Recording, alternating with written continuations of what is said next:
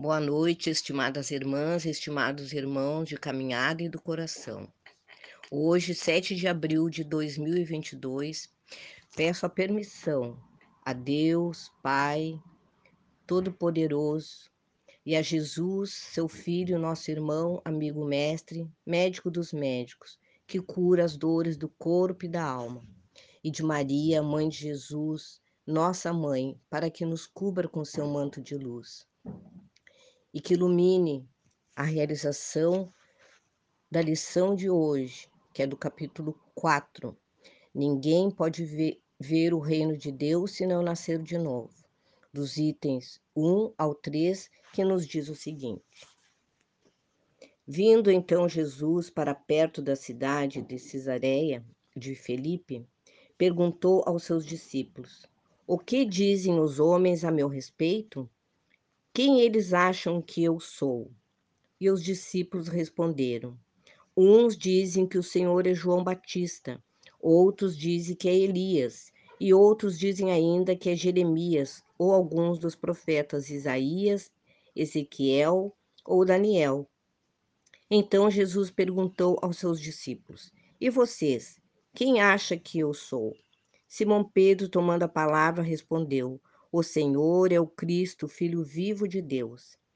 E Jesus disse: Bem-aventurado é você, Simão Pedro, filho de Jonas, porque não foi a carne nem o sangue que lhe revelaram isso, mas sim meu Pai que está nos céus.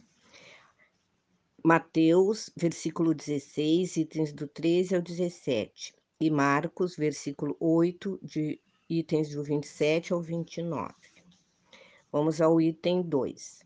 A notícia de tudo que Jesus fazia chegou até Herodes, o tetrarca, e ele ficou perplexo, porque uns diziam: é João Batista que ressurgiu dos mortos. Outros diziam: é Elias que reapareceu. Outros diziam ainda: é um dos antigos profetas que ressuscitou.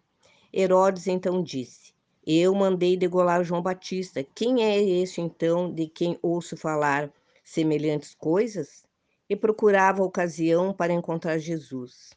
Encontramos em Marcos, versículo 6, de 14, itens 14 e 15, e Lucas, versículo 9, itens do 7 ao 9. No item 3, após a transfiguração, os discípulos perguntaram a Jesus: Por que os, os escribas dizem que Elias veio primeiro? E Jesus, esclarecendo, respondeu: É certo que Elias voltará e restabelecerá todas as coisas, mas na verdade eu digo a vocês: Elias já voltou, reencarnado como João Batista, e os escribas não o reconheceram e fizeram com que ele com ele tudo quanto quiseram. É assim também que eu vos eu vou padecer em suas mãos. Os discípulos então compreenderam que era de João Batista que Jesus estava falando, ou seja, João Batista era Elias reencarnado. Mateus, versículo 17, itens do 10 ao 13, e Marcos, do versículo 9 aos itens 10 a 12. Aqui nós temos um comentário que nos diz o seguinte: O Senhor é o Cristo, Filho vivo de Deus. Jesus sabia que Pedro, pelos seus conhecimentos, não poderia ter dado aquela resposta. Ele não falou por si mesmo, carne e sangue, falou sob a inspiração dos espíritos superiores, meu Pai que está nos céus. Aqui a gente avalia como sendo uh, que que Pedro ouviu a voz dos espíritos superiores, que já ali já estavam levando para ele um esclarecimento, um avanço na situação da época. E agora nós vamos ver Herodes Antipas.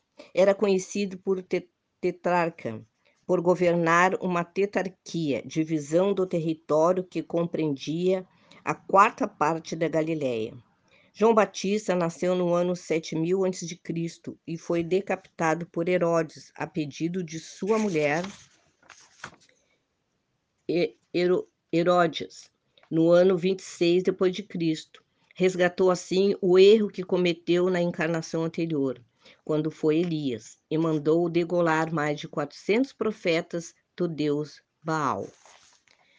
Esta é uma lição tão importante, porque aqui nessa época eles ainda tinham grandes dificuldades de entendimento sobre a reencarnação e Jesus, com sua bondade, com sua paciência, tentava trazer todos os esclarecimentos. Mas se a gente for analisar, com to, to, tudo que nós temos hoje à nossa disposição e que veio através de Kardec com as suas obras, que traz luz para o nosso entendimento, temos uma gama enorme de materiais que nos esclarecem que nós estamos aqui retornando para reparar nossos erros do passado e que nós podemos fazer isso com a nossa reforma íntima, olhando para dentro de nós, na nossa consciência, aonde existe a nossa verdade, percorrer os nossos caminhos, olhar todos os nossos feitos e tudo aquilo que nós temos colocado em prática através da caridade, da benevolência, do amor ao próximo. Hoje, não podemos dizer que somos tão ignorantes, porque temos oportunidade de nos esclarecer. O surgimento das casas espíritas, onde milhares de irmãos se colocam à disposição para trazer esclarecimentos e atendimentos necessários através do atendimento fraterno. E assim, meus irmãos, eu vou pedir permissão para dar por encerrado essa lição de hoje, porque ela é muito para nossa reflexão, muito para a gente buscar através dos livros, através das mensagens. Chico Xavier foi um grande divulgador da doutrina, deixou um legado enorme e, e muitos seguidores temos hoje nessa caminhada. Basta nós buscarmos e o esclarecimento se fará cada dia da nossa vida, até o momento em que seremos chamados novamente para a pátria espiritual. E assim, agradeço pela oportunidade de estar aqui mais uma vez diante de vocês, trazendo essa bela lição, trazendo esse conhecimento, que a luz se faça presente na nossa caminhada, no nosso dia a dia e no nosso coração. Que possamos seguir avante, levando sempre esperança para aqueles irmãos mais necessitados. Estamos aqui todos nós para cumprir uma missão e que ela seja realizada com brilho, que ela seja realizada conforme os ensinamentos de Jesus. Obrigada mais uma vez. Que a luz se faça presente em cada coração, em cada pensamento. Que assim seja.